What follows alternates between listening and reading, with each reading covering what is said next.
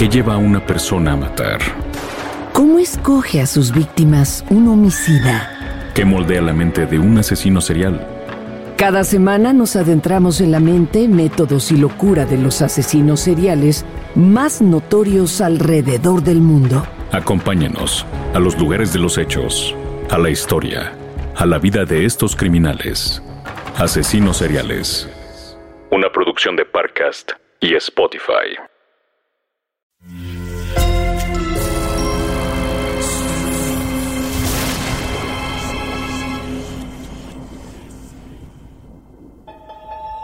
Portal Sonoro no se hace responsable de las visiones, pesadillas o encuentros cercanos del cuarto tipo que puedan suceder antes, durante o después de la experiencia. Para una experiencia sonora completa recomendamos audífonos para dejarte envolver por el mundo de Stephen. Escucha bajo tu propio riesgo. Stephen entra al Stagger Inn, un sucio bar de carretera en el que el grupo toca malos covers y los traileros beben para contrarrestar el frío. Se siente en la única butaca disponible en la barra.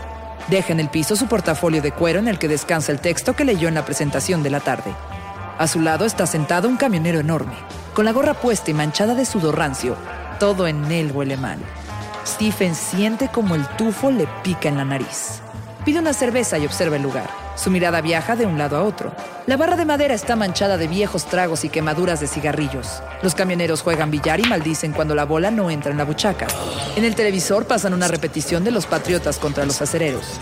Mientras observa ese mundo que le es tan lejano, las palabras del sucio camionero que habla por teléfono atraen su atención. Sí, era guapa. Como de 40 más o menos. Claro que te guardé sus cosas, hermano. Pero me quedaré con la tanguita. No sabes qué cosa. Opuso resistencia, pero la dominé. Ya sabes que siempre lo hago. Stephen escucha y se siente incómodo. Intenta no quedarse mirando la espalda del tipo, pero no puede evitarlo. Abre los ojos llenos de asombro, como los niños cuando descubren el árbol de Navidad lleno de regalos. La llevé a la tienda abandonada. Salió peleona la desgraciada. Pero la sometí. Tengo su bolso en el coche. Es elegante.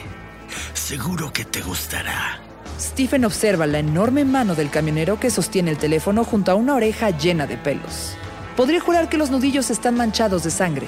Las uñas tienen restos de tierra y hay un par de rasguños en la palma de la mano junto a pequeños moretones. La piel de Stephen se eriza. Siente un impulso eléctrico azotando su espina dorsal. ¿De qué está hablando esta mierda de ser humano? ¿Está confesando una violación? Sí. Ya sabes que las maderas con clavos siempre funcionan.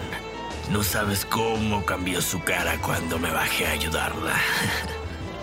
Parecía tan agradecida.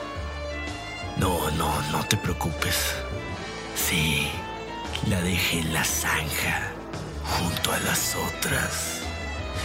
Nadie se va a enterar. Lo sabes a la perfección. Todo está calculado. La sangre de Stephen se hiela. Le sudan las manos y la garganta se cierra. Por un instante le cuesta trabajo respirar.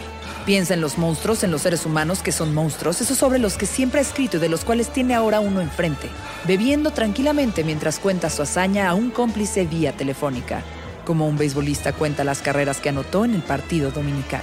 Sí, era la escritora esa que vino al pueblo a dar una charla. No, no fui a la presentación. Me fui a prepararlo todo y valió la pena. Stephen se marea, se levanta y dirige sus pasos al baño. Atraviesa el bar lleno de choferes con camisas a cuadros y gorras de empresas vendedoras de autopartes. Entra al baño con el corazón revolucionado, con la mirada atónita, pensando en todo lo que acaba de escuchar. Se mira en el espejo. Esto está pasando, idiota.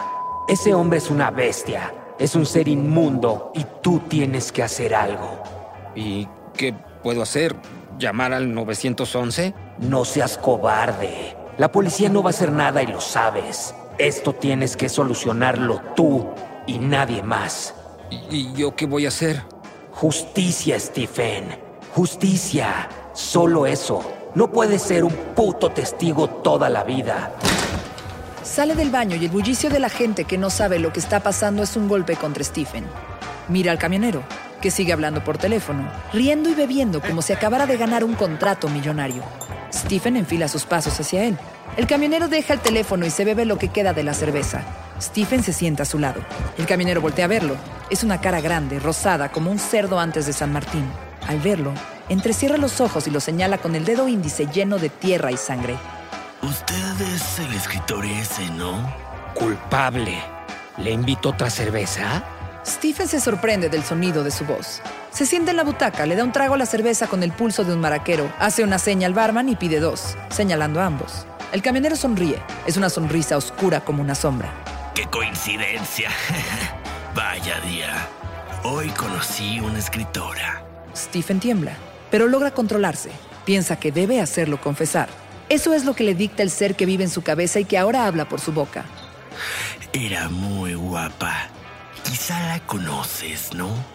Digo, los escritores son un gremio como nosotros los camioneros. Se llamaba Jane. Era escritora de detectives.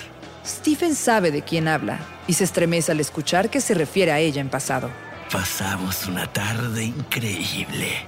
Uno pensaría que las escritoras son como nerds, mojigatas. Pero esta resultó salvaje.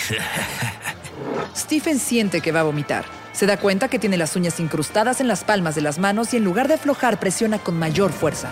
Presiona hasta que siente que la sangre se agolpa en sus nudillos. Por un instante se imagina estrellando el tarro en la enorme cabeza rosada, golpeando el rostro fofo y oscuro, azotando el cráneo contra el piso de madera de ese bar olvidado mientras la sangre salpica su cara, pateando el enorme cuerpo que se retuerce en el piso, hasta que el gordo camionero decide confesar su crimen. ¿Y tú qué haces aquí, en este bar de carretera? La pregunta lo devuelve a la realidad. Yo también fui a una presentación, di una charla y me gané 1.500 dólares. Se arrepiente al instante, pero Stephen ya no está al mando de sus actos y sus decisiones. Así que hoy yo invito las cervezas. Me parece bien. Este será un día inolvidable. Primero tengo sexo salvaje con una escritora. Y luego otro escritor me invita a las cervezas. Mi hermano no me lo va a creer. Dentro de la cabeza de Stephen empieza a crecer un plan. Un plan como los que cuenta en sus historias. Un plan de venganza. Se termina la cerveza y se levanta. Debo ir al baño. Pide un par más en lo que regreso. Esta garganta está reseca de tanto hablar con señoras aburridas y adolescentes con granos. Lo curioso con las cervezas es que nunca las compramos. Solo las alquilamos. Stephen sonríe con una mueca y camina hacia el baño. Se moja la cara y se mira en el espejo, respira agitado como si fuera un maratonista que acaba de ganar una medalla. Observa su reflejo y se nota diferente. Vas a hacer lo correcto. Vas a acabar con el monstruo. No puedes irte a casa como si hubieras estado charlando con los Red Sox. No podrías vivir así. Tienes que hacerlo, maldito pusilánime. Stephen se seca la cara y se mira al espejo tratando de convencerse. Sé cómo hacerlo. Sé cómo cometer un crimen y salir impune. Lo he escrito mil veces. Cuando llega a la barra, el enorme camionero lo espera con una sonrisa. Se levanta y vacía el tarro de cerveza. Ahora me toca a mí. Ya vuelvo. Stephen puede oler el tufo de comida frita, cerveza, semen y sudor rancio mientras pasa a su lado. Cuando lo ve desaparecer, saca del bolsillo de su chamarra las pastillas. Las muele con su tarro y cuando trae la siguiente ronda vacía el contenido en el tarro del camionero. El polvo se disuelve en la espuma de la cerveza. Sabe que a partir de ese instante ya no hay vuelta atrás. Sabe que ha cruzado la línea entre la realidad y la ficción. Lo bueno de vivir con dolores es que siempre traes algo con que adormecerlos. Y este animal necesita una buena dosis. Las horas se diluyen en las cervezas. Poco a poco el bar se va vaciando. Los camioneros se despiden entre risas, suben a sus trailers y desaparecen en la carretera dejando un rastro de diésel en el aire. Stephen nota que el camionero comienza a perder el control y balbucea. Sabe lo que tiene que hacer a continuación. Paga la cuenta y deja una buena propina. Venga, amigo, te llevaré a tu casa. El camionero sonríe con los ojos perdidos. Intenta enfocar el rostro del escritor, pero es imposible y no sabe por qué. Ni siquiera ha bebido la mitad de lo que siempre bebe. Sale del bar y Stephen lo lleva a su auto. El tipo es tan grande que apenas cabe en el asiento del copiloto. En cuanto entra, se queda dormido. Las manos de Stephen sudan en el volante. Venga, dame tu billetera, maldita bola de cebo. Necesito tu dirección, carajo. El camionero se mueve torpemente, mete la mano en el bolsillo trasero y saca su licencia. No puede hablar cuando la deja caer en las manos del escritor. Stephen acelera, sabe que ha decidido su destino. Maneja dejando atrás el bar, los maizales secos, la gasolinera, la tienda de carretera abandonada, los camiones y sus mercancías. Maneja dejando atrás la persona que solía ser. Aprieta el acelerador hasta el fondo, con el miedo de que la voluntad lo abandone en el momento más importante. Stephen logra sacar al camionero del coche y llevarlo hasta la casa. Maldito gordo de mierda. Cuando el camionero abre los ojos se da cuenta que está atado a una silla, en un rincón de su cobertizo. Lo primero que nota es el olor a gasolina. ¿Qué mierda es esto? ¿Qué estás haciendo? ¿Estás loco? Stephen sostiene en la mano izquierda un cipo encendido y en la derecha un martillo. Mira fijamente al camionero. Ahora me vas a decir qué hiciste con mi amiga Jane. Ten cuidado con tus respuestas. Si no me satisfacen, tus rodillas serán las primeras en romperse. Stephen nota algo extraño en su voz mientras descarga con furia el martillo sobre la rodilla derecha. Debajo del pantalón una mancha oscura de sangre comienza a extenderse. Está bien, está bien. Su cuerpo está en una alcantarilla en la carretera, justo a la altura de la tienda abandonada. Stephen golpea ahora la rodilla izquierda. Le tiembla la mano después del impacto. Voy a ir hasta allá a verificar. Si has mentido, no te va a quedar un solo hueso en su sitio. Estoy diciendo la verdad. Créeme. Stephen sale, sube al auto y maneja a gran velocidad hacia el punto que el camionero le indicó. Al llegar busca la linterna en la guantera. La enciende y baja. Camina decidido hasta la zanja. Allí encuentra tres cuerpos desnudos, dos mujeres en completo estado de descomposición y el de la escritora que conoció muchos años atrás en un taller de la universidad. ¡Te voy a matar, hijo de puta! Stephen maneja enardecido. No reconoce su voz y la recuerda cuando en la infancia solía jugar a hacer voces, cosa que abandonó por las burlas de sus compañeros. Maneja enfurecido, repitiendo la frase. ¡Te voy a matar, hijo de puta! ¡Te voy a matar, hijo de puta! ¡Te voy a matar, hijo de puta! Por fin llega a la casa del camionero. Sale del auto, su cuerpo está lleno de ira, con los puños engarrotados y la mirada encendida.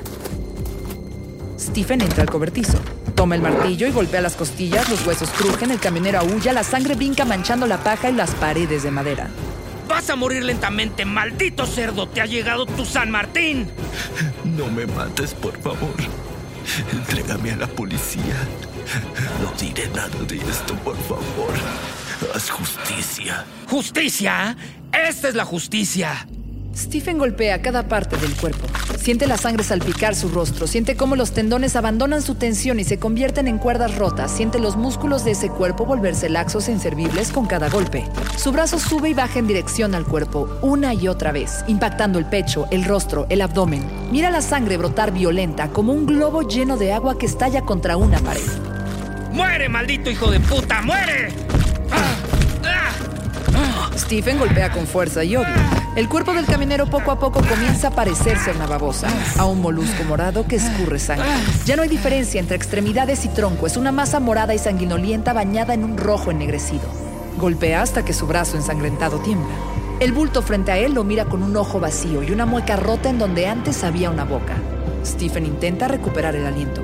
Observa al hombre, los restos del monstruo, los jirones de ropa atravesados por astillas de huesos. Todo el piso está cubierto de sangre y gasolina que gotean por las rendijas de la madera. Te lo merecías, hijo de puta. Esa es la única justicia posible para seres como tú. Stephen deja caer el martillo. Entra a la casa del camionero. Busca el baño. Tiene el pelo adherido a la cara por el sudor y la sangre. Le tiemblan las manos como un abuelo con Parkinson. Al verse en el espejo no se reconoce. Además de estar cubierto de sangre, hay algo en su mirada que no es habitual. Has perdido el juicio y yo gané. Ya no hay vuelta atrás. Si se te ocurre preguntarte en qué te has convertido, yo soy la respuesta, Stephen. Se lava, como si además de lavar la sangre quisiera lavar su conciencia, pero sabe que eso es imposible. Se quita la camisa y busca aún en el ropero del camionero. Que ahora solo es una masa sanguinolenta, escurriendo en una vieja silla de madera a punto de romperse. Se pone una de cuadros azules y rojos, le queda enorme. La remanga y sale al cobertizo. Busca el cipo, enciende su camisa y la avienta sobre el cuerpo del maldito camionero que arde de inmediato, convirtiéndose en una enorme bola de fuego que comienza a devorarlo todo. A Stephen le recuerda el bosque ardiendo en Bambi. Mientras maneja, sin prisa, piensa cuántas identidades viven dentro de él. No es solo la voz que ahora habla por su boca, sino la posibilidad de ser otros. Otros como este justiciero que acabó con la vida de alguien Piensa en su esposa, en si será capaz de reconocerlo como él, o ver al hombre que asesinó a un violador a martillazos y lo dejó cocinándose en medio de la noche. Stephen llega a casa. En cuanto apaga el motor, la puerta se abre. Allí está su esposa, nerviosa, esperándolo. Tiene miedo de bajar del auto. Tiene miedo de ser ese otro junto a su mujer. Ella se acerca a la puerta del coche y la abre. Estaba muy preocupada por ti. ¿Estás bien? Sí, todo va a estar bien, amor. ¿Qué te pasó? ¿Estás resfriado? Stephen asiente con la cabeza y la abraza sonriendo. Mientras caminan hacia la casa, piensa que en los matrimonios el éxito consiste en hacer malabares entre las personalidades de cada uno y ahora su esposa tendrá que vérselas con su nueva personalidad.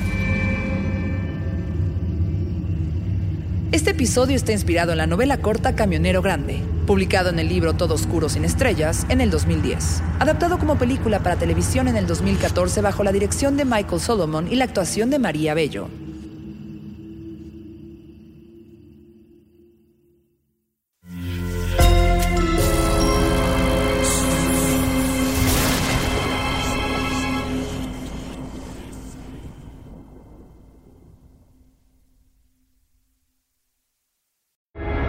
¿Qué lleva a una persona a matar? ¿Cómo escoge a sus víctimas un homicida? ¿Qué moldea la mente de un asesino serial? Cada semana nos adentramos en la mente, métodos y locura de los asesinos seriales más notorios alrededor del mundo. Acompáñenos a los lugares de los hechos, a la historia, a la vida de estos criminales. Asesinos seriales. Una producción de Parcast y Spotify. Sé bienvenido a Tristan Terror, mi podcast donde comparto múltiples vivencias paranormales que mi propia audiencia me manda. Relatos sobre brujas, sectas, fenómenos extraños en distintos lugares conocidos de México. Adéntrate para que conozcas los relatos más aterradores de México. Y así esta noche, te aseguro tendrás dulces pesadillas. Escucha Tristan Terror en cualquier plataforma de podcast.